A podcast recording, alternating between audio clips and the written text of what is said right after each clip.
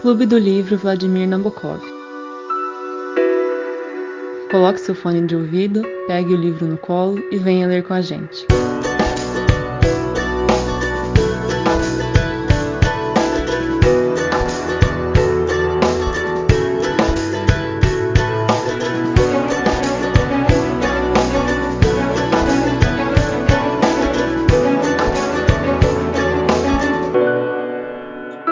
Gente, boa noite.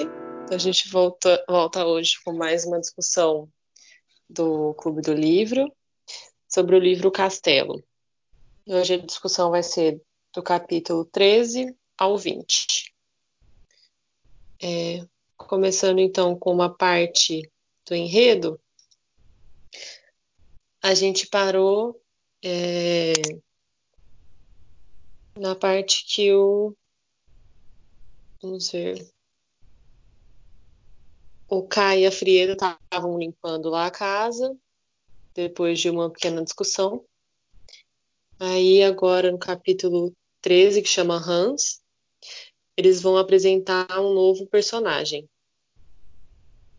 É, Hans, ele é uma, uma criança, que pelo que a gente vê, ele, ele estuda lá na escola, e ele é de uma família conhecida do, do K.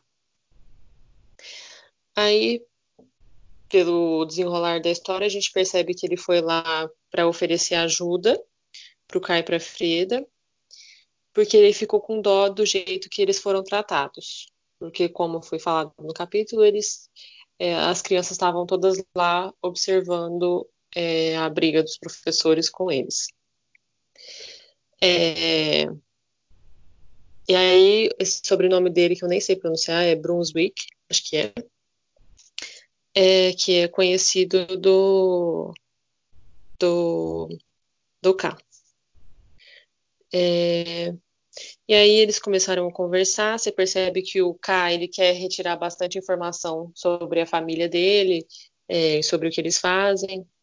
Aí o K conversa com ele sobre a visita que ele fez à casa deles, que ele lembra que ele tinha uma, tinha uma mulher meio doente sentada, que chamou a atenção dele, e aí o K se oferece para é, ajudar a mãe dele, porque ele tinha alguns conhecimentos, acho que era sobre ervas medicinais, alguma coisa assim. Aí é, depois de, de montarem um plano, né, porque ele tinha medo do pai dele ficar sabendo, eles marcaram um encontro para dois dias depois para ele ir lá é, visitar a mãe dele. E obviamente o cara tinha outras intenções com essa visita. Se eu não me engano, é isso nesse capítulo. Alguém tem algum comentário? Eu marquei uma coisa foi é, bem no inicinho que acho que é o narrador que fala assim, era como se ele pensasse ser o único que podia fazer perguntas. É, enquanto as perguntas feitas por outras pessoas quebravam alguma regra e eram uma perda de tempo. É, se eu não me engano, porque faz um tempinho que eu li, eu acho tá falando que apenas o garoto podia fazer as perguntas, enquanto que as perguntas do K é, não importavam né, na cabeça do garoto, se eu não estou enganado. É, pode ser que eu tenha confundido e trocado os nomes, mas eu acho que é isso mesmo.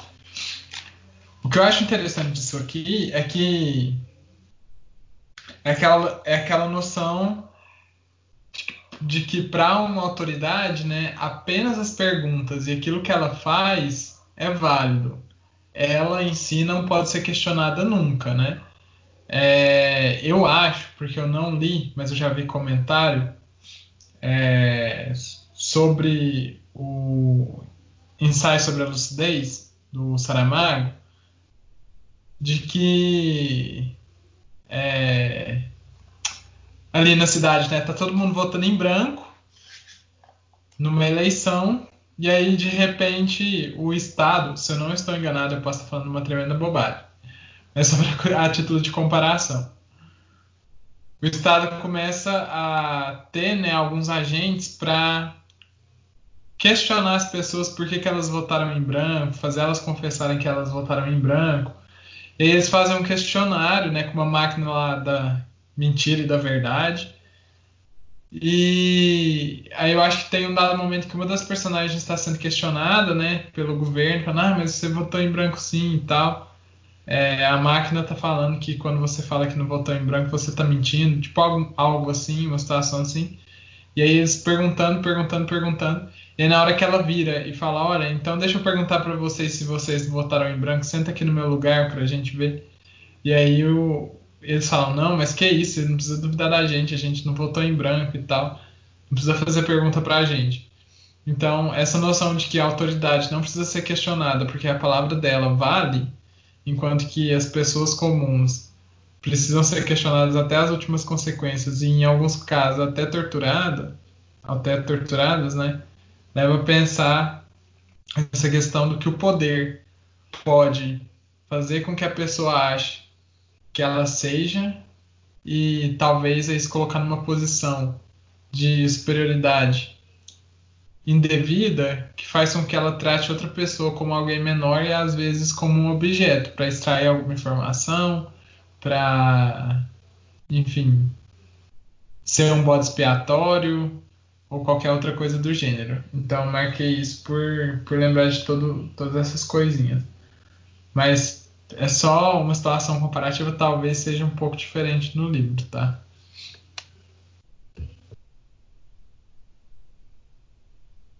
Eu marquei só um trecho que eu esqueci de mencionar, que eu acho que é legal de falar, é, que é sobre como durante a conversa a visão do Han sobre o K foi mudando. E aí, é, eu vou ler só um pedacinho. Ele fala: dessa contradição nasceu nele a crença de que K era, naquele momento, ainda baixo e repulsivo, mas num futuro quase inconcebível de tão remoto, ele iria sem dúvida superar a todos. E era exatamente essa distância absurda e a orgulhosa evolução a que ela devia levar que atraíam Hans. Por esse preço, ele desejava aceitar até o K atual. Eu achei bem interessante essa questão de é, é sim, interessante, mas ao mesmo tempo um pouco é, interesseira, né? Porque parece que a criança é, resolve gostar dele no momento, resolve dar alguma atenção para ele no momento, porque ele pode vir a ser alguma coisa melhor no futuro. Mas era só isso que eu tinha esquecido de falar. Eu tenho mais um comentário nesse capítulo, já para emendar no de vocês. Tem uma parte que o K fala que ele começa a desconfiar de um embuste oficial do professor e do prefeito. Que os dois trabalhavam para manter ele à distância das autoridades do castelo. E aí. É, assim, eu fiquei pensando nisso, daquilo que o. Acho que a gente já comentou em algumas reuniões passadas, das possíveis interpretações do livro, e uma delas seria da burocracia estatal. Né? E faz sentido. Aí era basicamente esse comentário. Mais no capítulo 14, se ninguém tiver nada para falar mais do 13, eu já posso emendar no 14. O 14, alguém tem? Eu não, não sei se o Lucas ou João. O Lucas mandou tem. um coração, acho que ele não tem. E o João, quem é, cala consente. Mandou o coração também. Beleza.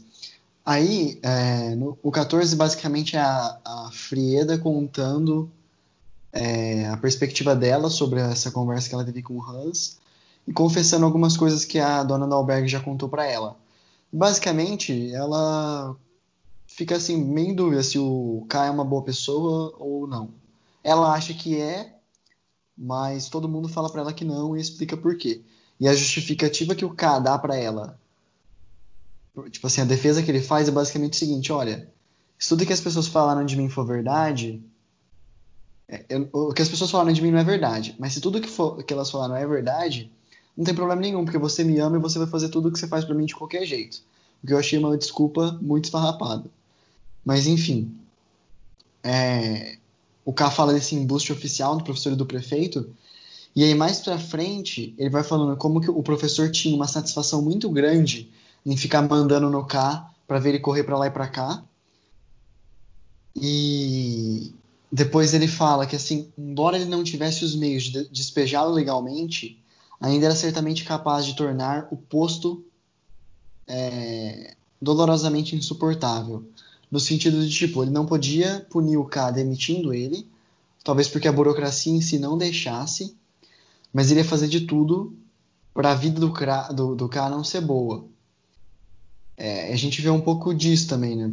principalmente no serviço público, onde até então temos a estabilidade, a obtericidade para alguns, alguns cargos, é, mas muitas vezes por alguma intriga, alguma coisa, esses funcionários, sim, acabam até pedindo para sair. Mas é basicamente isso, do capítulo 13. Ah, uma última coisa sobre o capítulo 14 agora, que é a censura de Freda. Foi nesse capítulo que eu tive certeza que o livro é, é narrado em terceira pessoa. Porque até então, ele era um livro, um livro narrado em terceira pessoa, só que só trazia é, pensamentos do K.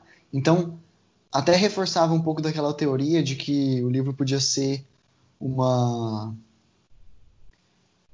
Uma. Meio que uma. uma, uma como é que fala? Um livro meio psicanalista que mistura ego e alter ego e assim por diante de. Porque como se fosse o K tem a parte dele que está agindo, mas o, o K também tinha a parte consciente dele que estava narrando a história. Meio que dois personagens diferentes. A terceira pessoa seria o próprio K. Mas nesse, no final do, do, capítulo 14 é a primeira vez que a, a, acontece uma coisa. O K tá fora da casa, vendo uma ajudante, tipo, fazendo manha. E a Frieda fecha a janela. E aí ele descreve o que acontece no quarto com a Frieda. Isso era uma coisa que o K não teria como saber. Então aí já cai por terra essa teoria que alguns formularam, eu também. Basicamente isso, gente. Se ninguém tiver mais nada do 14, eu tenho um comentário. Mas foi meio que uma divagação, na verdade, minha. É, porque no meio dessa discussão, tem um momento que o K pergunta se tudo aquilo que a Frida estava falando, que na verdade eram os pensamentos da dona do albergue, é, então o K pergunta se a opinião dela é, continua de que ele ainda é bonzinho, assim, ou se ela está começando a mudar de pensamento e pensar como a dona do albergue. Aí ela fala: Não sei, talvez tenha, nada tenha mudado. Quando você está tão perto de mim e faz perguntas com tanta calma, então acredito que nada mudou. E aí, não sei por que cargas d'água, mas eu pensei é, em questão de violência doméstica. É, porque é aquela coisa: o homem ele se aproveita da mulher, ele trata ela com violência, só que depois ele fala que está arrependido, com calma, né, no momento ali após o, a crise, e fala que vai mudar. Aí a mulher acredita, porque ele está falando, tá falando num tom mais baixo, está é, se mostrando arrependido, só que aí a violência volta a acontecer. Só que aí na realidade, né, é só uma meio que uma farsa. É, eu tenho uma coisa para falar do 14, que foi a reação do professor, né? É, é, eu achei, tipo, tanto que absurdo o, o jeito que o professor trata, né? O K. Não só o professor, mas aquela professora também que arranhou a mão do K com, com o gato. É, e a gente percebe assim que como que a estrutura burocrática ela elege alguns homens acima de outros, tipo, colocando uma hierarquia entre eles. E isso confere poder aos que estão acima, né? Então aí que eu lembro de um de uma aula de filosofia que eu tive do Anel de Giges, do Platão, que é aquele conto, não sei se você conhece, mas eu, é um conto que, o, que um pastor acha um anel que dá para ele invisibilidade, e essa invisibilidade faz com que ele tenha. Bom, ele ganha um monte de poder com invisibilidade, e no final do conto, que eu não vou estender muito, né? ele chega a ser até imperador por causa desse anel. Então, a moral da história do Platão é que quando você confere poder, até as pessoas mais bondosas, elas podem virar más no futuro, se você der poder, porque com através do poder elas revelam seu verdadeiro caráter, né? E isso durante o, o principalmente no capítulo 14 e no 13, eu tive bastante Bom, para perceber bastante isso com as, as, as atitudes do professor. É, tipo nesse trecho aqui que eu marquei, que causava-lhe satisfação fazer cá, sair correndo a todo e depois voltar, por um comando seu, com a mesma pressa, como se ele fosse um garçom. Então você vê que o, que o professor está adorando, né? Esse maltratar o cara, tá, é, tendo boas emoções com isso. Isso é o poder que dá. É isso. É... Legal. Concordo com tudo que vocês falaram. É... Mas eu tava pensando aqui sobre esse capítulo, que é o capítulo que a Frida abre o coração dela aí, né? E assim, até agora, eu agora até o final do capítulo 20, eu sou uma pessoa que tende a concordar com a com a divagação da dona do albergue. Para mim, parece que o Kali simplesmente está usando as pessoas é, que se aproximam ali dele, ou seja, tipo a Frieda, o Barnabás, tudo mais, simplesmente para chegar no castelo. Posso estar errado com os, os objetivos dele ter mudado, mas desde o começo essa era as obstinações dele e ele faria tudo por isso. E para mim, tudo isso que está acontecendo é, é, é, de fato o que ele quer o que ele quer. Então, eu tendo a concordar com a dona do. E vocês? Vocês acham que ele mudou? Quando eu estava lendo, é, eu até ficava pensando, nossa, essa mulher pensou exatamente igual eu. Mas, é, mais pra frente, no momento que ele vai conversar com a Olga, não sei se ele estava sendo falso, ele estava fingindo, mas ele fala ele defende tanto a Frieda que me faz pensar se isso, se ele não está, não sei se desenvolvendo algum carinho por ela ou algo do tipo. É, para mim, na verdade, eu, eu tenho aquela posição que eu falei há algum tempo atrás, né?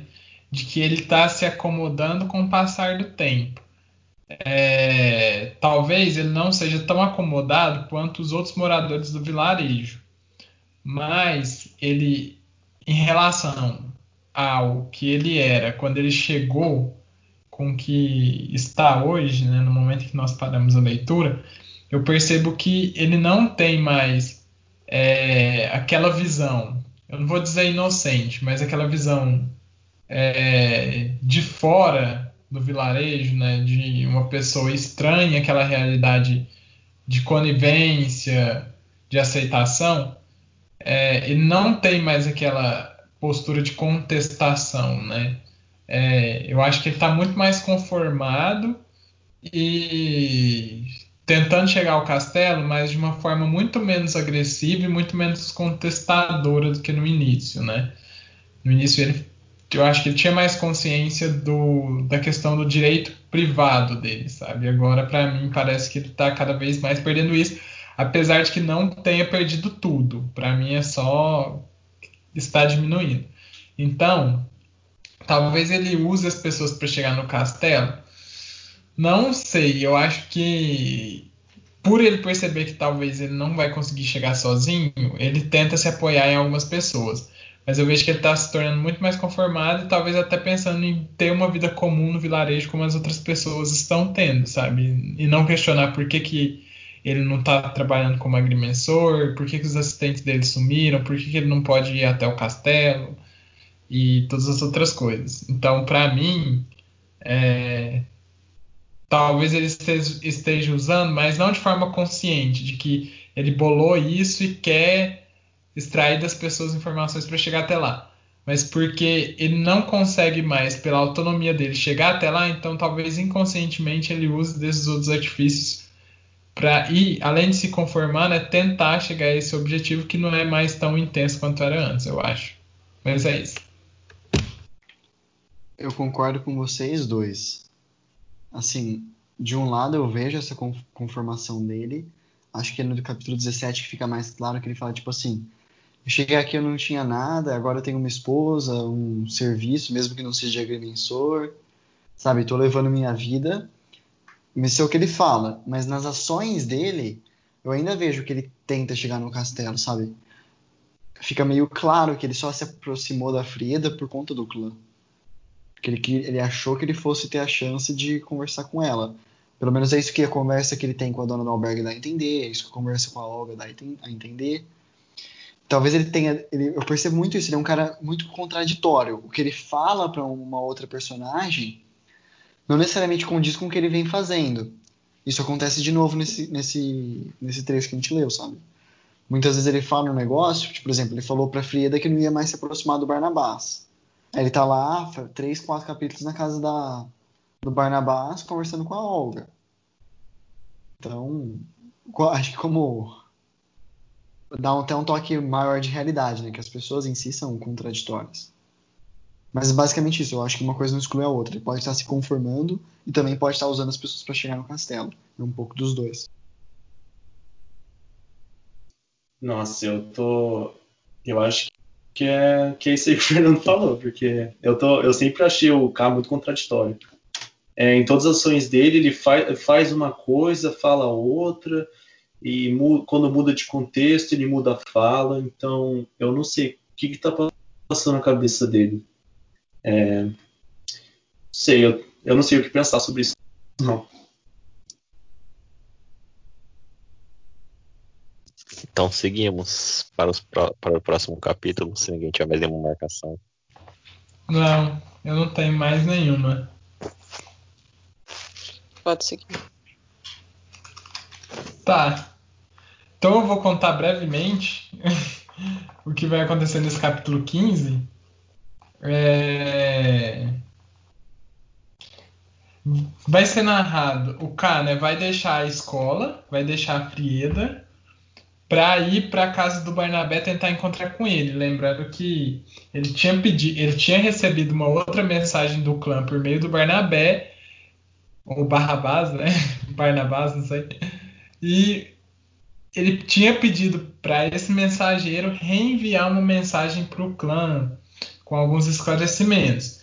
Então ele foi para a casa do Barnabé, né, é, tentando pedir esclarecimentos. Mas antes disso, o capítulo vai narrar algumas outras coisas, né?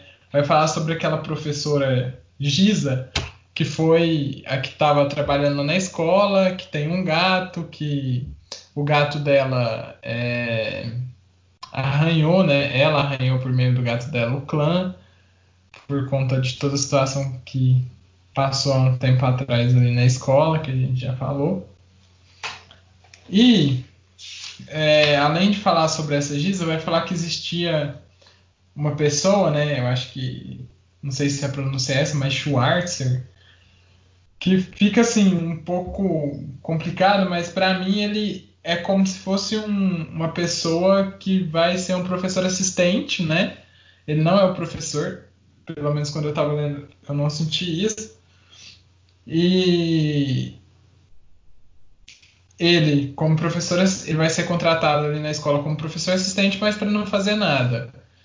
É, era simplesmente porque ele tinha um contato ali com a Giza, queria aquela posição, e aí, se eu não estou enganado, ele conseguiu, e aí fica acompanhando a Giza, que é o amor dele, mas não tem, eu acho, uma correspondência tão grande por parte dela, né?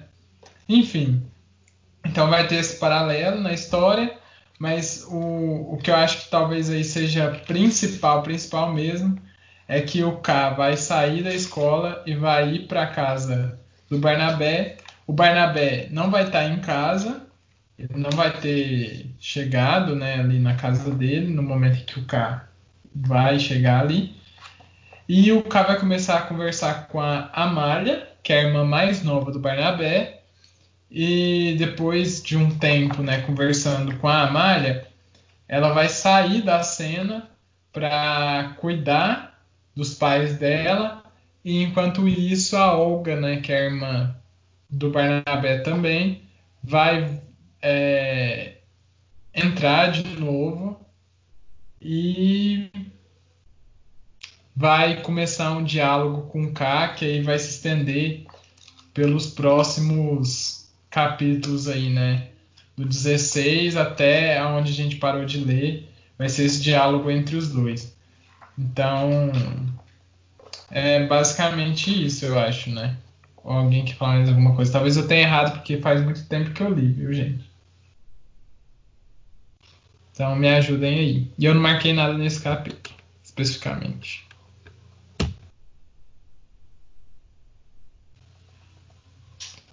Alguém? Eu só queria comentar que, como você disse, né, esse diálogo ele durou vários capítulos. E eu achei isso um pouco inútil, porque assim, ele repete muito. Parece que a conversa ela vai e volta, vai e volta, eles ficam discutindo o mesmo ponto várias vezes, repetem a mesma coisa. Eu acho que podia dar, dar para resumir isso daí muito. É só isso. Ok, alguém quer fazer mais algum comentário? A gente já pode passar para o 16. Eu só queria falar mais uma coisa que eu lembrei, que é nessa, nesse capítulo que a, a Amália fala que a irmã dela, a Olga, meio que gosta do K, né? Inexplicavelmente, todo mundo gosta do K. Exatamente, parece que ele é disputado e ele não demonstra nenhum tipo de sentimento nem por ela, nem pela Frieda, por sinal. Parece até que a Amália gosta dele. Pode falar. Desculpa, achei que você tinha acabado. Eu tinha separado um trecho de uma parte que eu achei bonita no livro. Não são muitas, mas essa eu achei. Que ele tá conversando com a Amália, a Amália dá um sorriso assim, aí ele interpreta o sorriso. Fez falar o que silenciava, tornou familiar o que era estranho, era a entrega de um segredo, de uma posse até então bem guardada, que na verdade podia ser tomada outra vez de volta, mas nunca por completo. Aí, com esse espírito, com essa citação bonita, passamos ao capítulo 16, que não tem nome. É um único capítulo até agora que não tem um nome. Deve ser porque ele esqueceu de completar, né? Encerrou o livro pela metade, não fez a revisão. Fernando. Eu percebi agora, mas vamos só tocar adiante que ninguém percebeu. Ai. Quem que vai resumir então o enredo?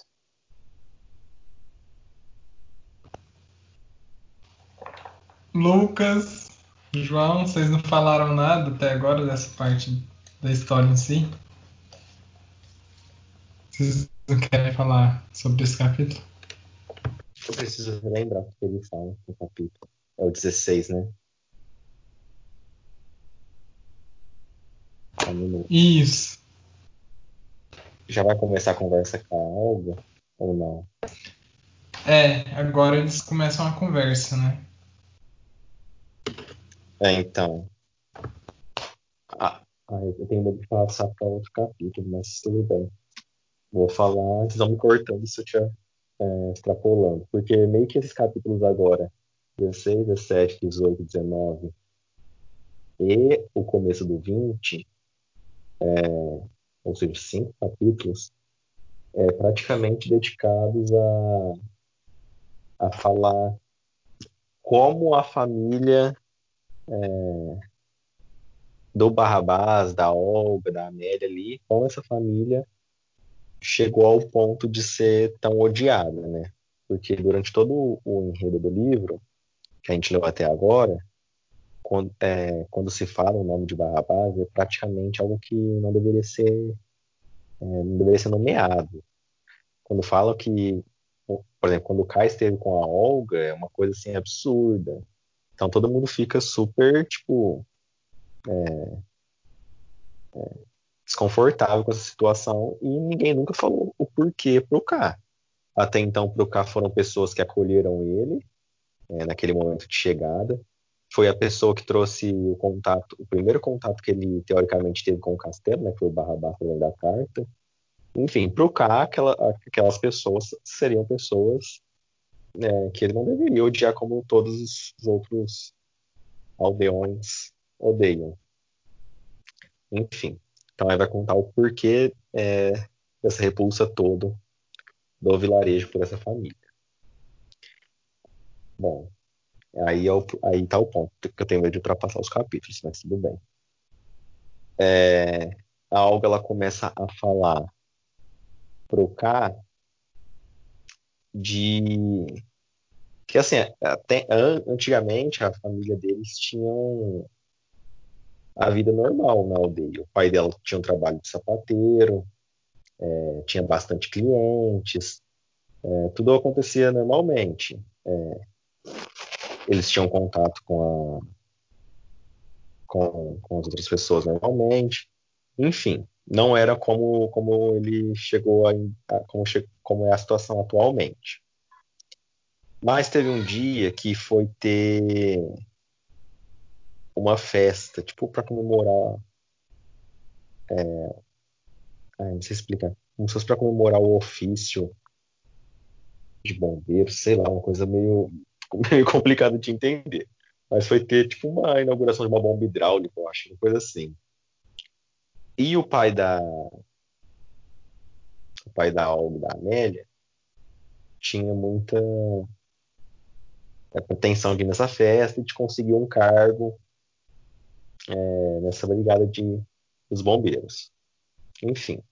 Aí foi ter a festa, a Amália se vestiu, estava deslumbrante. É, a Olga até fala que ela ficou chorando porque ela estava feia, e a dona do albergue veio, deu um colar para ela. Mas aí no final a, a, a Olga pegou e colocou o colar na Amélia, que já não era mais um ciúmes que ela tinha e tudo mais, foram para a festa. E antes de sair, o pai falava pra, falou para eles é, nessa noite, não sei se era noite, mas tipo, nesse momento, nessa, nessa festa, a Amélia vai encontrar um noivo. Enfim. E aí teve a festa, foi, foi tudo um sucesso, tudo mais. E é, eis que, que surgiu o começo dos problemas. Eu posso falar ou eu estou interrompendo os outros capítulos? Eu acho que é melhor você falar tudo. E aí depois a gente só fala as marcações, porque é muito difícil estabelecer limites, sabe? É um diálogo, é muito difícil estabelecer uma divisão. Tá, então eu vou falando e aí vocês vão completando, porque a história é bem grande, então às vezes vai ficar coisa para trás. Podem me interrompendo quando necessário. Bom, aí teve essa festa aí e um dos, dos senhores do castelo estava presente, que era o So. so alguém lembra o nome? Direitinho? É Sortini, pelo menos Sort... na minha tradução. É Sortini, nosso também. Tanto que tem uma tem um tal de Sordini, mas não é a mesma pessoa. Enfim, é, esse Sortini, que era um dos senhores dos castelos, estava presente. E ele ficou deslumbrado com a, a malha lá. Tá. É, tudo bem, aconteceu a festa, normal, teve esse deslumbramento. No dia seguinte, o Sortini mandou uma carta para a Amália, através de um mensageiro. É, e essa carta, pelo que eu entendi, a carta era meio que aconteceu com a, com a Frieda, tipo assim, requisitava que, que aconteceu com a Frieda e que aconteceu com a dona do albergue em relação ao clã que a gente já comentou. Meio que requisitava ela como uma amante. Mas a, a, mas a carta trazia tipo, um conteúdo meio que. com palavras meio obscenas, né, por assim dizer. E a Amália teve uma repulsão muito grande por isso. E a atitude dela foi pegar e não simplesmente responder o mensageiro à carta ou não atender ao, ao pedido do, do Sortini. Ela pegou e rasgou a carta e, tipo, meio que tacou foda-se, né? Literalmente falando pro Sortini. Essa foi a atitude dela. E isso foi a principal, a principal causa, assim, para colocar a família em rota de desgraça. Começou a se espalhar é, as fofocas do que, te, do que tinha acontecido, do que tinha acontecido, tudo mais. Todo mundo começou a se afastar deles. É, ela, o pai dela começou a prender, perder a clientela.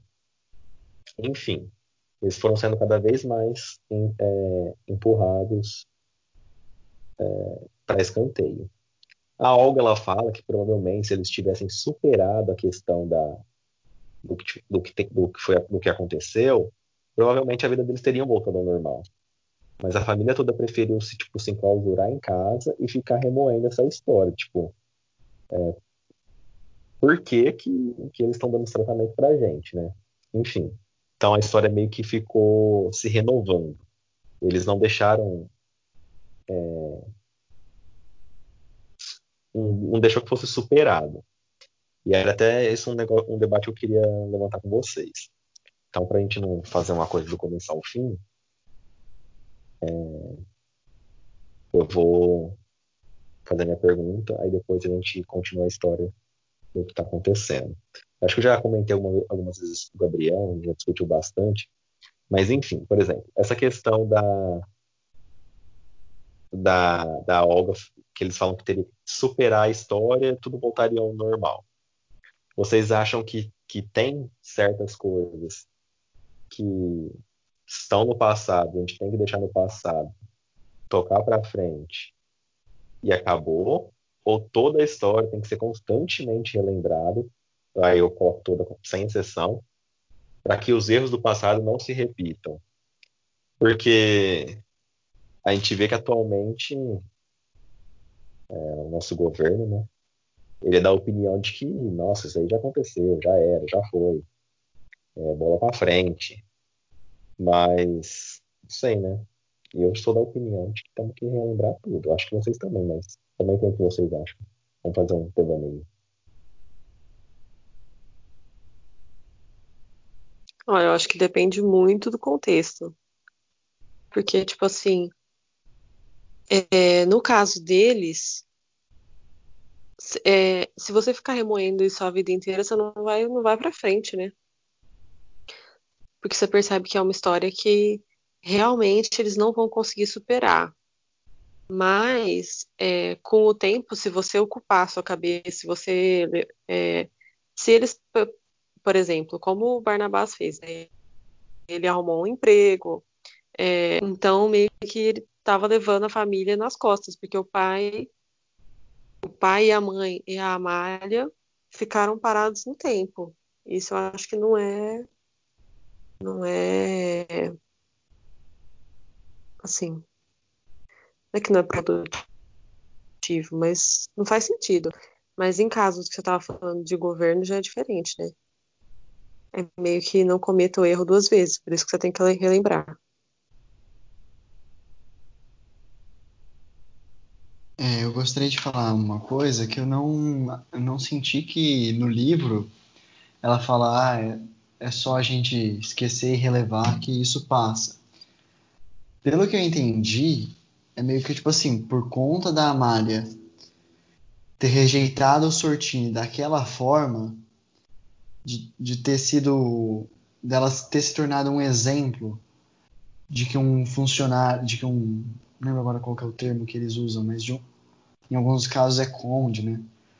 Mas de um, um membro do alto escalão do castelo ter dado uma ordem de uma coisa que a gente, a gente na nossa sociedade considera inaceitável, mas que naquela sociedade deles é completamente aceitável, porque a dona do albergue fala com a maior naturalidade, porque a Frida fala com a maior naturalidade, porque essa, essa recusa dela foi pública, tipo assim, ela, em um momento a Olga fala, olha, se ela tivesse ao menos ido até a porta, se ela não tivesse rasgado a carta e jogado na cara do mensageiro, a gente ainda poderia ter contratado um advogado para falar que era outra coisa, sabe? Mas não. Como a recusa foi tão explícita de, e tão grande, essa desobediência à ordem, é, parece que toda a sociedade, ou, ou espontaneamente, ou por algum comando vindo do, do Sortini ou de algum outro funcionário do castelo, é, decidiu excluir eles. Eles viraram pares na sociedade por ter desobedecido uma ordem do castelo. Lembrando, todos são do castelo. E aí, o Barnabás, pelo que eu entendi, em um momento a Olga fala que existem três motivos para a lentidão da administração. Uma é ela é que as coisas estão em andamento, outra é que as coisas não estão em andamento, e outra é que as coisas já terminaram e as garantias foram removidas. E pelo que entendi, essa foi a situação do Barnabás. Ele começou no trabalho. No meio tempo dele receber o uniforme e ser considerado um funcionário público, essa desgraça, entre aspas, foi cometida na família. Então ele ficou meio que num limbo, ele nem é e não é funcionário público, sabe? Ele é meio que um. Ah, não podemos demitir esse cara, igual aconteceu com o K, que o professor fala que não pode demitir ele, mas também não vai ficar dando trabalho para ele, né? Vamos fazer ele ficar perdendo o tempo dele, ficar esperando aqui, para depois eu dar uma carta velha para ele entregar, que poderia servir para qualquer um. Por isso que talvez a carta que o, o K recebeu, ele fala: Ah, essa carta era para mim, fala que, fala que é agrimensor, mas fala: Olha, estamos muito contentes com o seu trabalho, continue assim, se você é, reporta diretamente para mim. Podia ser o K? Podia, mas podia também ser um outro agrimensor que veio antes, muito tempo antes. E aí isso começa a ficar claro para mim. Aí eu não sei se vocês concordam, pelo jeito não, mas. É, aí respondendo a pergunta do, do Lucas mais diretamente, como todo bom aluno de direito, e foi a mesma coisa que a Carol fez, depende. Eu acho que em alguns casos é, as coisas são. É preciso você, entre aspas, passar a borracha para seguir adiante. Mas eu acho que isso tem que ser escolha individual da pessoa, é o direito ao esquecimento. A, não, é, não, é, não é exatamente direito ao esquecimento, mas assim, a pessoa tem a escolha individual de relevar. E se muitas pessoas estão relevando, isso meio que acaba sendo relevado. Mas a escolha do coletivo é diferente. Sei se ficou muito claro, mas tipo, é, é uma coisa é você perdoar o que uma pessoa fez para você. Outra coisa é você perdoar algo que aconteceu na sociedade, algo que um grupo de pessoas fez contra outro grupo de pessoas. Porque aí é muito difícil mensurar. É muito difícil você falar, não, ó, todo esse grupo aqui que foi afetado, a gente perdoa vocês, sabe? Isso dificilmente vai acontecer. E a partir do momento que isso não acontece, que você não tem essa, entre aspas, passada de pano, não passada de pano, vai, perdão explícito, é, integral e, e, completamente abrangente, não tem como você falar num nesses termos que você usou, né, de tipo simplesmente deixar passar e adiante. É isso, gente. Eu acho que o Fernando e a Carol já respondeu sua pergunta, Lucas. Então, só para não enrolar muito, eu vou não vou responder, porque senão ficaria muito longo. Mas eu só queria comentar que quando eu estava lendo essa parte da Amália, né, que ela rejeitou o Sortini, e aí ali, né, no contexto fala que a carta que o Sortini mandou para Amália era uma carta obscena, que assim, eu imaginei assim, abuso mesmo, sabe? De eles colocando num lugar de que eu tenho legitimidade para fazer isso. É, eu posso usar essas palavras, mesmo que eu só nunca tenha trocado uma palavra com ela antes. É, pela minha posição, eu posso fazer isso, eu tenho legitimidade e eu farei. Então, é muito. É, engra... Não é engraçado, mas assim, eu acho que é, é, é muito. Não sei como dizer o que é. Mas é, é, eu acho muito. Ai meu Deus, eu não sei escrever o adjetivo. Tá. Mas eu acho que na nossa sociedade acontece um pouco parecido, né? Quando as pessoas que detêm algum poder usam desse poder para menosprezar, subjugar outras pessoas, né? Síndrome do pequeno poder. Então, a pessoa tem um pouquinho mais de posicionamento hierárquico. E aí eu acho que até o João comentou isso hoje, né?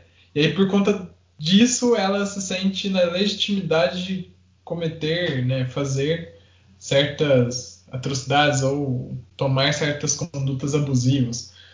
É, e aí muita gente não questiona, né? Porque tá no lugar que aquela pessoa deveria estar.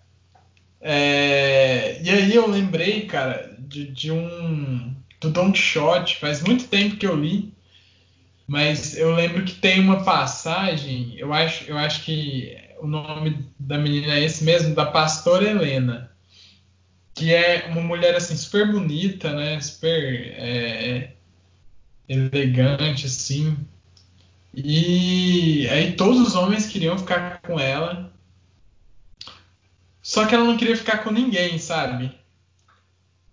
E aí todo mundo, se eu não estou enganado, começa a questionar, ah, mas como que uma mulher bonita na juventude não vai se casar? Como que você vai ficar sozinha? Como que você vai se proteger? Como que você vai conseguir viver sua vida sem se casar, né? E principalmente por ela ser bonita, né? Existe ainda uma cobrança maior sobre ela. Você não pode ficar sozinha, tem tanta gente te querendo, sabe? Como que você vai negar isso? E ela nega, né? Ela fala que não é porque ela é bonita que ela tem obrigatoriedade de se apaixonar por alguém ou de fazer os desejos que a, de alguém, né? De, de, realizar os desejos de alguém. E aí seja em qualquer âmbito, né? Ela não tem nenhuma obrigação. Ela é livre. E aí ninguém entende isso, sabe? Porque na cabeça do, dos homens que estão ali no cenário, né, em torno dela, ela não pode fazer isso, ela tem que ser, como que eu vou dizer, submissa, né? Ela tem que acatar os valores da sociedade que estão ali diante dela. E a única pessoa que questiona isso, que fala, não, ela realmente é livre, ela pode ter a escolha dela, não é porque ela é bonita que ela deve se casar, não é porque ela é jovem que ela deve se casar, não é porque ela é mulher que ela deve se casar, é o Don Quixote. E é muito, é muito, é muito legal porque o Cervantes coloca o personagem mais louco da obra, o que menos tem legitimidade para falar algo, como mais lúcido. E aí essa inversão que acontece, né? Aqui no livro, talvez, né, a Amália só para fechar meu comentário, porque eu sei que eu me estendi, mas é porque me tocou muito essa parte. A Amália, quando ela joga as coisas na cara do mensageiro, para todas as pessoas da sociedade ali, ela é vista como louca, cara. Como que você fez isso? Você arruinou a vida da sua família, você teve um ato extremamente bobo. Por quê, sabe? E talvez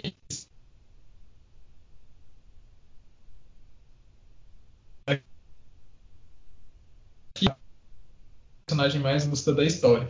Não em todos os âmbitos, porque o Fernando já bem taçou. Os personagens aqui nesse livro, eles não são preto no branco, certo e errado, mas eles são contraditórios. É, mas estou falando dessa ação propriamente dita, para mim, particularmente, é, eu foi muito corajosa muito lúcida. Mas é isso. Não sei se tinha travado, mas eu acho que tá bom. Já falei bastante.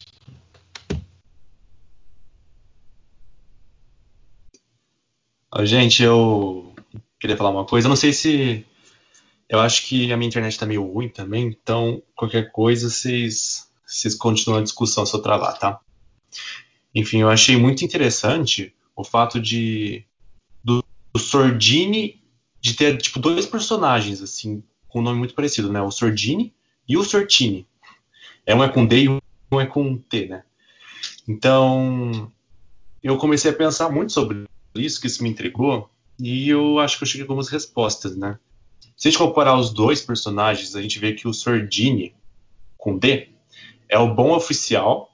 Ele, é, na descrição dele, que aconteceu lá no começo do livro, falou que ele, ele não sai do escritório, que ele fica lendo papelado o dia inteiro, sai só à noite. E, enfim, ele é o exemplar, é o funcionário exemplar. Ele é o bom administrador. E ele também é reconhecido pela aldeia. Ah, todo mundo tem acesso visual a esse Sordini com D. Então ele é, fica muito conhecido, todo mundo conhece. O que se contrapõe com o Sortini, com T. Porque o Sortini foi o que escreveu essa carta obscena para Amália, que foi tipo um claro abuso de poder. E, e ele é o mal oficial, ele é aquele que usa o poder para se beneficiar a si próprio.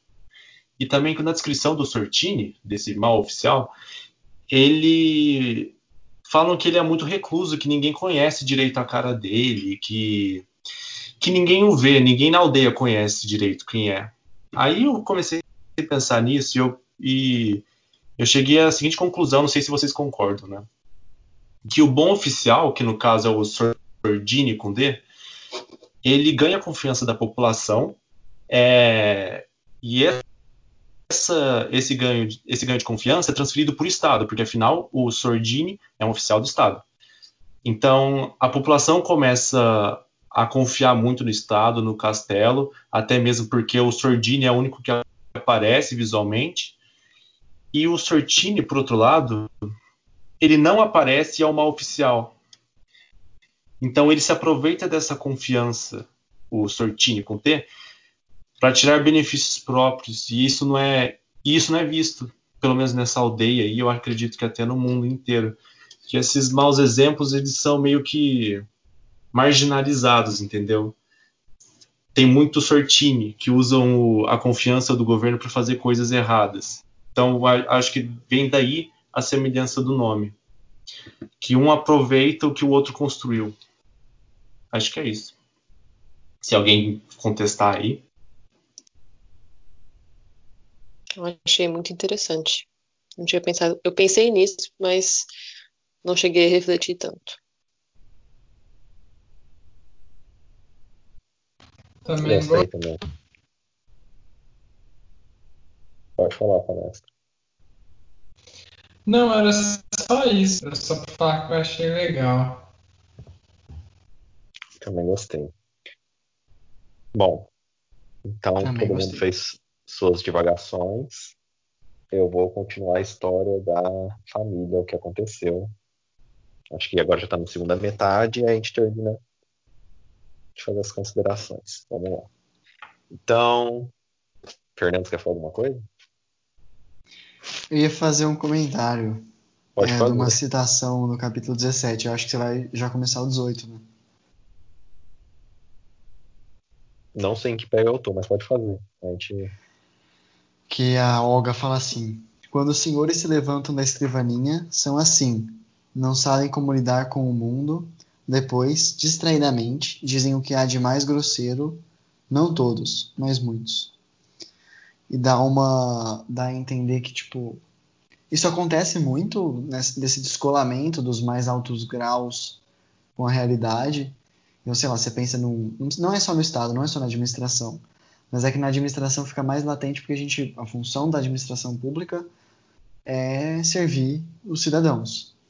A empresa não necessariamente, né? Tem toda uma discussão se uma empresa tem que servir aos sócios ou servir à sociedade. A sociedade, sociedade, é, enfim, foi uma piada, mas nada muito engraçado. É, mas no caso aqui, ele, ela destaca o problema da administração pública e o que é pior, ela, ela usa, na verdade, como uma forma de desculpa. Tipo assim, olha, eles são assim. No- tipo, meio que aceitando o fato do, do Sortini, do clã, tratarem os outros com desrespeito, sabe? Isso eu achei muito. Mesmo a Olga, mesmo a família da Olga tendo passado por tudo isso, eles ainda continuam com uma certa mentalidade dessa aldeia, de que os senhores podem tudo, todos são do castelo e tudo mais. Basicamente isso. Inclusive, a gente está falando aqui de um assunto que, ba- basicamente, é como, eu não sei se vocês já assistiram. Provavelmente sim. O filme do Mel Gibson, que eu esqueci o nome agora, nossa, deu branco. Coração Valente, que conta a história.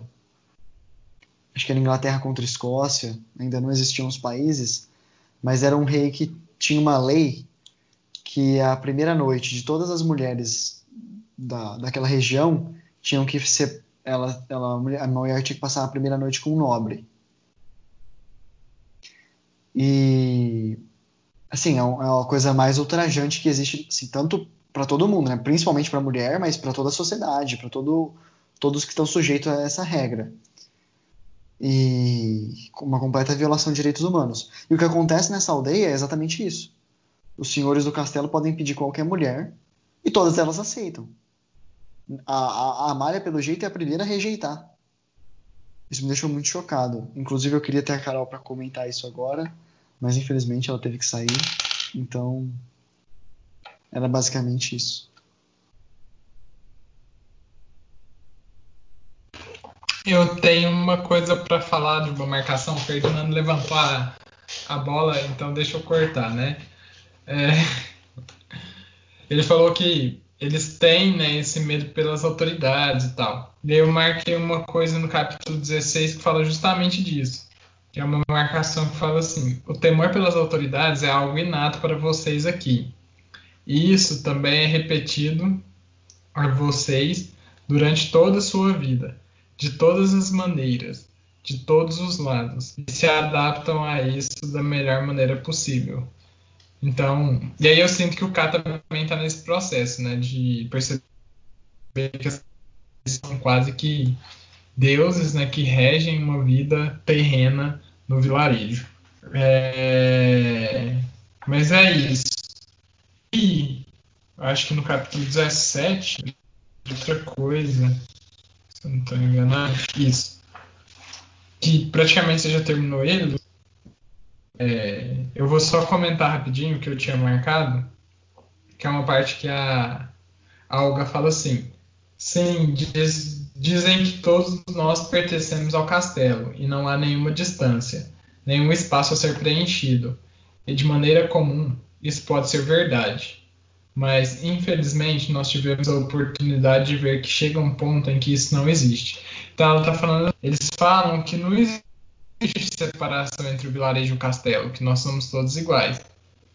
E parece que, assim, de um ponto de vista comum, isso pode até realmente parecer verdade.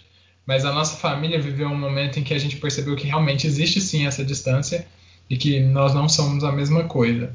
E aí eu fiquei pensando na, na nossa sociedade, né?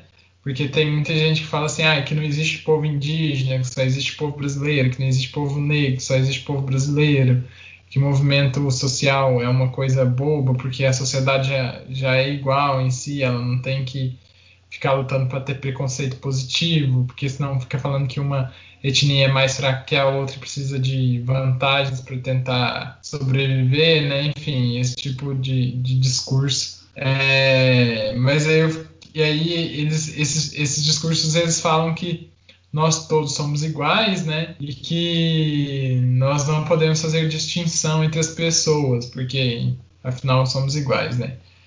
E aí muita gente no primeiro momento eu acho que vai cair nessa lábia, né? Falar assim, olha, realmente não tem porquê, né, a gente fazer uma política afirmativa, já que todo mundo é igual, a gente não pode tratar as pessoas de formas é, tão díspares assim, né? Só que aí eu fico pensando, né? Tudo bem, tem toda a questão histórica, enfim, né, que é super importante, mas não só isso. Pensando a curto prazo mesmo, é, será que realmente é igual, né? Será que um tratamento, por exemplo, né, vamos pegar branco, brancos e negros. O tratamento que a polícia dá numa abordagem com pessoas brancas é o mesmo que a polícia dá com pessoas negras o tratamento que uma pessoa é, que vai contratar alguém numa entrevista de emprego é, que ela dá para pessoa branca é o mesmo que ela dá para pessoa negra ou para mulher, né? Será que o salário é o mesmo? Então, tipo, tá, todo mundo fala que a gente é igual, mas na hora, na prática, na hora que vai acontecer, é a mesma coisa que a Amália falou aqui. A gente percebe que não, que existe uma cisão, que existe um corte, que as pessoas sim sofrem, porque elas são tratadas de maneiras diferentes e desiguais. enfim, já existe uma desigualdade natural, né? E querer tratar pessoas que são, em princípio, diferentes de maneiras iguais, achando que aí você vai gerar igualdade, você tá louco da ideia, né? É, pessoas que partem de princípios diferentes, de pontos diferentes, precisam de condições desiguais para se igualarem e assim conseguirem atingir posições semelhantes na sociedade. Mas é isso, enfim, foi isso que eu pensei é, quando eu li esse trecho do discurso e da prática que são totalmente diferentes, né? É, aqui no Brasil e em outros países também, né? Mas enfim, foi isso, gente. Pode continuar aí com o enredo que agora eu só tenho uma marcação, mas é no capítulo 20.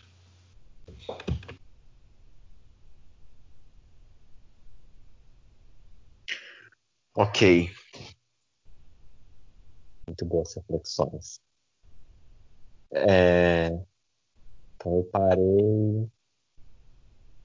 Tá, nesse fato de todo o que acontecido da carta, rasgado, como esse, o, o Sortini fez esse, essa dominação, né, meio que causa toda essa desgraça sobre a família da, da Amália, do Barnabás e da Olga, enfim. Aí é, eles ficaram esse tempo trancados na casa, meio que não reagindo à situação. Mas depois de um certo tempo, o pai da Amália começou a querer mudar essa situação, querer tentar que as coisas voltassem ao normal, é, meio que sem a, sem a, sem que ele quisesse que a Amália soubesse, mas ela sabia o que estava sendo feito. Então ele pegava, ia até lá, tentava conversar, tipo, pedir o perdão do castelo, pedir que fosse retirado os o, o, retirado tipo assim as reclamações, como se fosse a reclamação. E eles falavam: não, não tem nada aqui contra você, não consta nada nos autos, nos processos, não tem nada, não tem o que fazer. É, a gente não, não pode fazer nada, a gente nunca é, quis isso para vocês, enfim, não tem nada aqui oficialmente registrado, né? Então usa toda aquela máquina da burocracia para para justificar que o castelo não tem parte no que está acontecendo na aldeia lá em relação a esse caso do da Amália. Então a gente já vê um certo é, corporativismo, né, que a burocracia acaba ajudando, porque a gente viu que o Sortini foi o responsável por tudo isso. É, o isolamento deles foi proporcionado pela fofoca que se disseminou na aldeia, mas, mas, mas o Sortini, a, os senhores do castelo, querendo ou não, tem parte no que aconteceu. Então, eles poderiam ajudar a resgatar a família da situação, né? Mas é, a burocracia toda é, a, a, se aliou a esse corporativismo dos senhores do castelo. Enfim. E aí o pai da Amália fica durante todo o tempo tentando fazer isso, é, gasta uma todo o dinheiro da família, a família vai para penúria porque ele acha que era porque estava pagando poucos impostos. Enfim, é, tem todo esse gasto, mas ele vai ficando velho, ficando velho, meio que vai definhando, já não consegue mais andar e tudo mais. E aí ele meio que essa parte que dos esforços dele não surtem os efeitos esperados. E aí a segunda parte é quando a Olga decide empreender certos esforços. Ela nesse contato que ela acaba, ela primeiro ela começa a procurar o mensageiro, porque ela foi a única pessoa além da Amélia, da Amália, que viu a carta e que viu o mensageiro. Então ela pensou que se ela fosse atrás do mensageiro, ela poderia de alguma forma tentar reverter a situação. É, ela tinha esperança, porque mesmo que ele era o mensageiro do Sortini, os, os senhores estavam sempre mudando de servos. Então, às vezes, se ela ficasse procurando, ela encontraria ele de, em algum, algum lugar mas acaba que ela não encontra ele e vai passando o tempo, vai ficando cada vez mais, mais vaga a memória que ela tem em relação a ele, em como descrever ele, é, essa parte do plano não dá certo. Mas ela, nesse contato que ela acaba tendo com os servos, ela acaba é, descobrindo de uma forma de você sair do nada e chegar a ser um servo do castelo, chegar a trabalhar para o castelo, que é o que vai acontecer em relação ao Barnabás. Ele ele estava nessa situação arruinada, mas ele consegue chegar a ser mensageiro do castelo. A gente viu que até então, como o Fernando falou, o serviço dele não foi oficializado, ele não ganhou uniforme e tudo mais, mas ele acaba ali é, estando sempre lá e no final agora, que, que é o início do nosso livro, ele acaba recebendo uma carta para entregar, que é o final do diálogo também, por assim dizer. Pode estar parecendo um pouco confuso, então se depois vocês quiserem complementar, vocês complementam. É... Enfim, então o segundo plano da Olga é em relação a isso, né? É, tentar, ela tenta fazer com que o Barnabás consiga lá um posto no castelo para ver se consegue reverter essa situação. E, como eu falei, ele acaba conseguindo esse posto de mensageiro. A gente vê que no começo ele fica assim, sempre de escanteio, jogado de lado, ninguém faz nada para ele, ninguém dá bola, não dá mínimo para ele. Mas por fim, chega uma carta para ele entregar, e é a carta que ele entregou para o K. Então o K representa para aquela família é, a esperança, porque foi somente quando o K chegou, quando teve que entregar uma carta para o K, que a situação começou a mudar minimamente. Que o, que o Barrabás conseguiu um, um link com o castelo e que as coisas podem ser que mudem. Então, por isso que a Olga gosta tanto do K, por isso que eles têm tanta esperança depositada no K. Porque é através dele que eles têm a esperança de mudar o que aconteceu no passado. Basicamente, é isso assim, o que acontece do diálogo. Tem o final do capítulo 21 ainda que eu não comentei, mas em relação ao diálogo, eu acho que é isso. Alguém quiser acrescentar alguma coisa. Eles basicamente querem usar o K, então, não? É, eu, eu entendo que sim. Tipo assim, eles, eles veem no K a possibilidade de, de das coisas mudarem para eles. Então, da mesma forma que, que acusam lá o, o K de querer usar as pessoas, eu acho que é o que, o que eles estavam fazendo até então. Tanto que a, a Olga fala que o Barrabás sofreu muito quando o K falou que ele era um, um mensageiro ruim, porque eles sabem que o. Tipo assim, até então, os, os serviços desempenhados pelo Barrabás foi em relação ao K. Então, para eles, o K é esperança. Gostei muito da sua análise.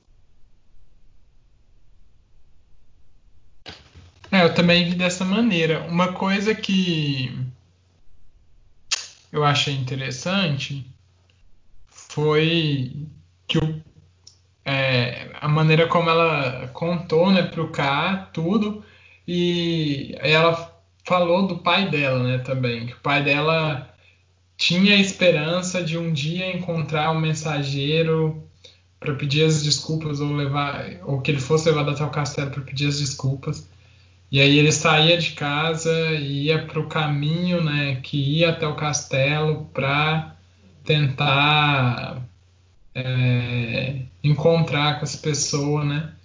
Só que ele nunca conseguia encontrar porque os, os, é, os servos né, ali do castelo sempre ou os funcionários do castelo sempre estavam fazendo coisas dentro dos trenós deles, né, da, da, das conduções deles ali, quando eles passavam pelo caminho, e eles não tinham tempo de olhar para fora para as pessoas que estavam do lado, né, ali na estrada.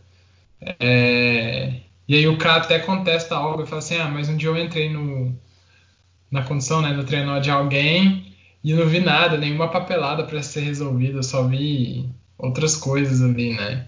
É, enfim.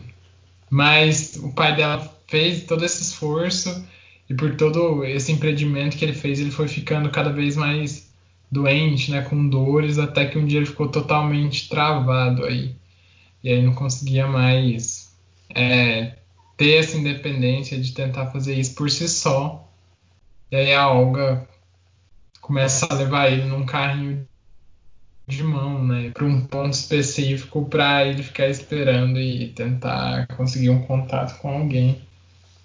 Mas enfim, é, é, relação do, da decadência dele, né, por conta de um erro, de um erro da Amália, que é uma filha, inverte um pouco o que acontece na, na Bíblia, né, com a tradição judaica, porque geralmente o pai comete o erro, os avós cometem os erros, e isso vai passando para o restante da geração, né? Então, seu pai foi pecador, então você vai nascer aleijado ou leproso, enfim. É, Deus vai castigar sua geração. Ou sua mulher vai, ser, vai ficar estéreo. Aqui acontece uma inversão, né? A filha desgraça o pai. Então é tipo. É o contrário. E eu achei isso interessante também. Mas é isso, gente. Acho que não tem mais nada para comentar, não. A não ser talvez do capítulo 20 aí, o finalzinho, né? Que a gente pode, ou eu ou o João, comentar o, o enredo no final.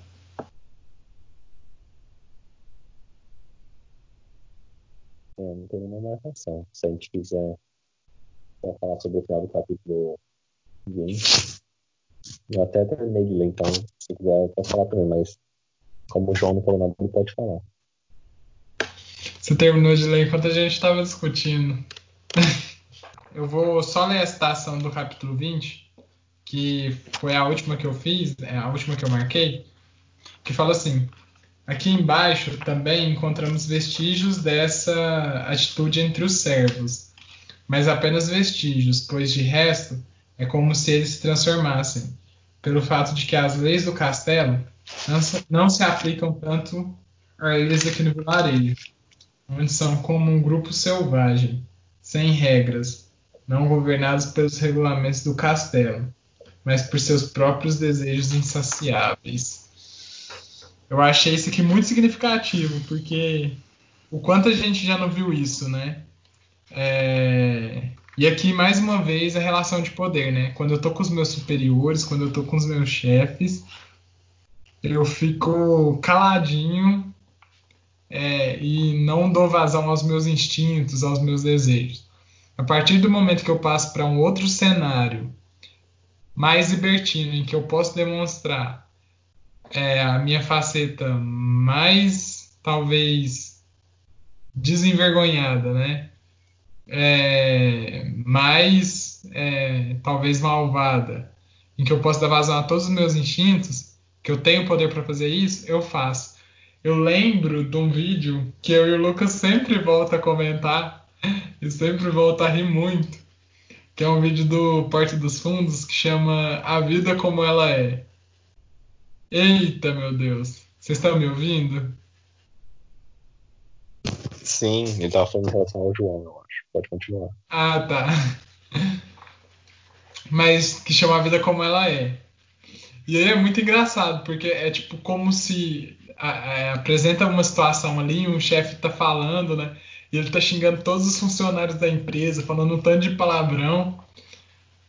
E de repente, né, no meio desse, desse palavreado todo que ele tá falando e dando esporro ali nos, nos membros da empresa de uma forma assim super instintiva, com muito palavrão sujo.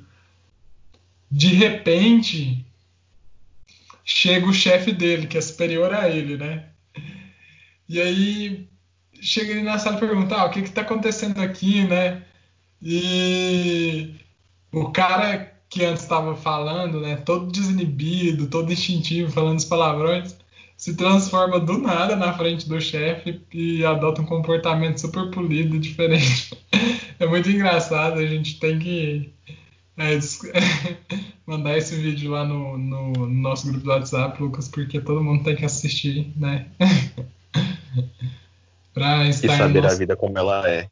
Exatamente. Mas é uma boa comparação, né?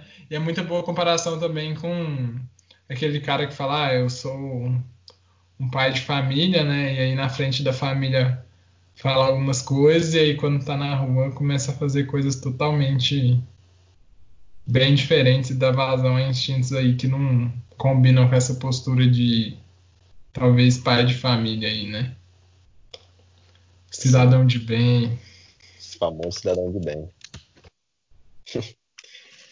Bom, enfim, para encerrar, o final do capítulo 20 é o seguinte: chega uma visita inesperada na casa. É, a Olga tenta é, segurar essa pessoa, mas meio que não está conseguindo. A Amália vem socorrer e consegue se livrar da pessoa. É, quem era a pessoa era um dos ajudantes antigos do, do K, que veio atrás dele a, a pedido da, da Frieda. O K, a, a Olga até oferece para o K se ele quisesse dormir ali na casa à noite para esperar o Barrabás e tudo mais, ele, mas ele recusa. A Olga fala que então vai mandar o Barrabás assim que ele chegar em casa, atrás é, do K para conversar com ele e tudo mais. Enfim. E o K fala assim: ah, tem alguma outra porta por onde eu posso sair e tudo mais. Porque o K sabe que essa visita dele à casa do Barrabás vai magoar muito a Frida, então ele não queria ser associado a isso. Mas acaba que ao sair ele, ele se depara com o ajudante de qualquer forma, né?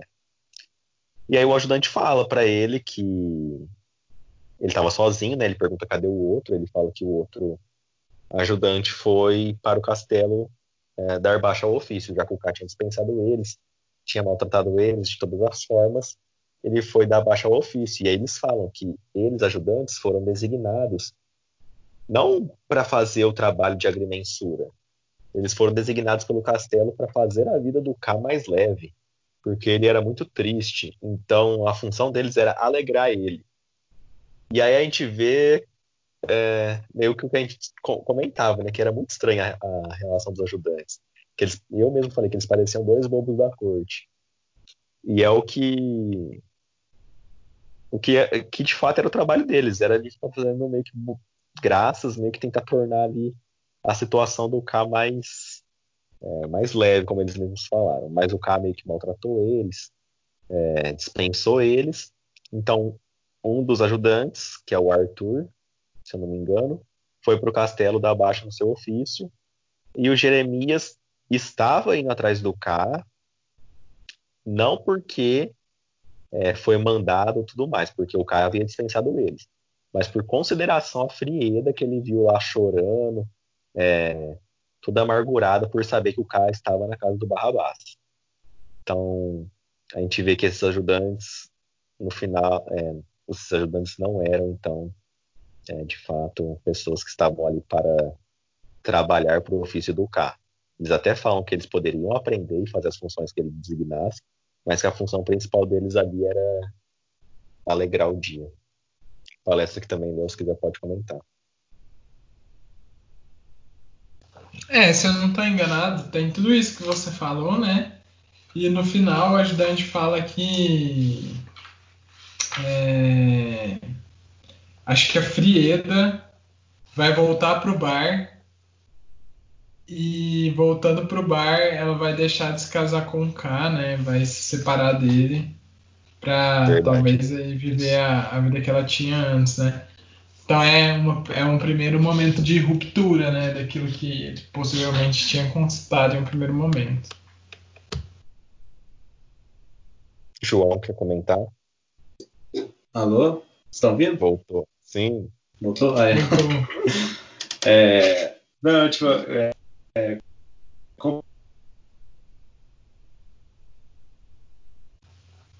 Eita, não ouço mais o João. É... Alô? Alô? Vocês João. Sim. Alô? Agora estão ouvindo mesmo? João. Agora sim. Ai, meu Deus. Agora sim. Tá. É... Comparando com a metamorfose, é, que fala sobre as relações de trabalho e tal, você... eu comecei a pensar nesses ajudantes também, porque no começo eles são retratados muito como os bobos da corte, né, como o Lucas falou. E eles têm uma eles têm uns comportamentos bem infantis, né? Não parece que eles são adultos no, durante o livro inteiro até essa parte. É, parece que são uma, uns pirralhos mesmo, fazendo graça toda hora, tipo, que não se comporta, parece dois neném lá. Mas aí até esse momento que, que vem só o Arthur, né, que é o, um dos ajudantes, E foi uma das primeiras vezes assim que eu vi o, uma pessoa adulta no, nos ajudantes. Então eu comecei a pensar sobre isso e sei lá, parece que o, o trabalho infantilizou os dois ajudantes. Não sei, não sei se é uma interpretação certa também. Mas com base na metamorfose, não sei. Eu comecei a pensar nisso. É. Dá pra ver realmente o comportamento muda, né? No caso ali, quem tá falando com ele é, é o Jeremias. O Arthur, eu acho que tá dando abaixo no castelo. Mas é isso mesmo que você falou, dá pra ver, tipo, parece que mudou o personagem, né?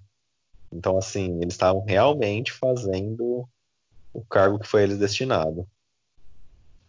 E ainda fala, né, que o Jeremias tá velho, né? Tipo, quando ele encontra com o K, cabelos brancos, se eu não tô enganado, barba. Então, tipo, mudou completamente, é, né? É isso, isso mesmo. Sim. E aí parece, parece quando a mãe fala assim, ah, quando você tá lá com seu primo, com seu amigo, você se transforma, né? Você vira. Você vira. Você vira o bichão. Aí, e, o, e o Jeremias fala exatamente isso, né? Ah, quando eu tô com o Arthur, a gente. Um se rejuvenesce né, no outro. E quando ele tá sozinho, não, ele tá velho, ele tá mais, talvez, vamos colocar assim, entre aspas, maduro, né? Então eu, eu também pensei nisso. É... Gente, livro é uma, uma viagem muito doida, você tá doido. e tinha mais uma coisa que eu queria falar. Ah, é engraçado porque agora então acaba, né, o capítulo que ele estava na casa da Olga ali do Barnabé. Só que acaba de uma forma abrupta, né? Porque ele ia voltar para a escola para ficar com a Frieda e agora não tem mais, né, esse lugar. Porque a Frieda saiu dali e voltou pro bar. Então será para onde que ele vai ir, né, agora? A gente não sabe. E o livro tem mais cinco capítulos e o Fernando tinha falado que o capítulo 16 não tem título. E o capítulo 20, do, esses últimos cinco capítulos, né, do 21 ao 25, que a gente ainda vai ler, nenhum deles tem título também. Pelo menos não no meu livro. Acho que no de vocês também não. Então, vamos ver aí, né, o que que tá aguardando nesses últimos capítulos. Vamos ver o que que vai acontecendo. Vamos ver o final dessa história agora, hein, gente? Você é zoeiro mesmo, cara. Você é zoeiro mesmo. Então é isso, né? Alguém quer falar mais alguma coisa? Acho que é isso. Vamos aguardar aí o desenrolar. Eu quero falar. Boa noite. Até mais. É isso. Tchau, gente. Falou. Tchau, tchau. Tchau, tchau. Tchau, gente. Boa noite. Abraço.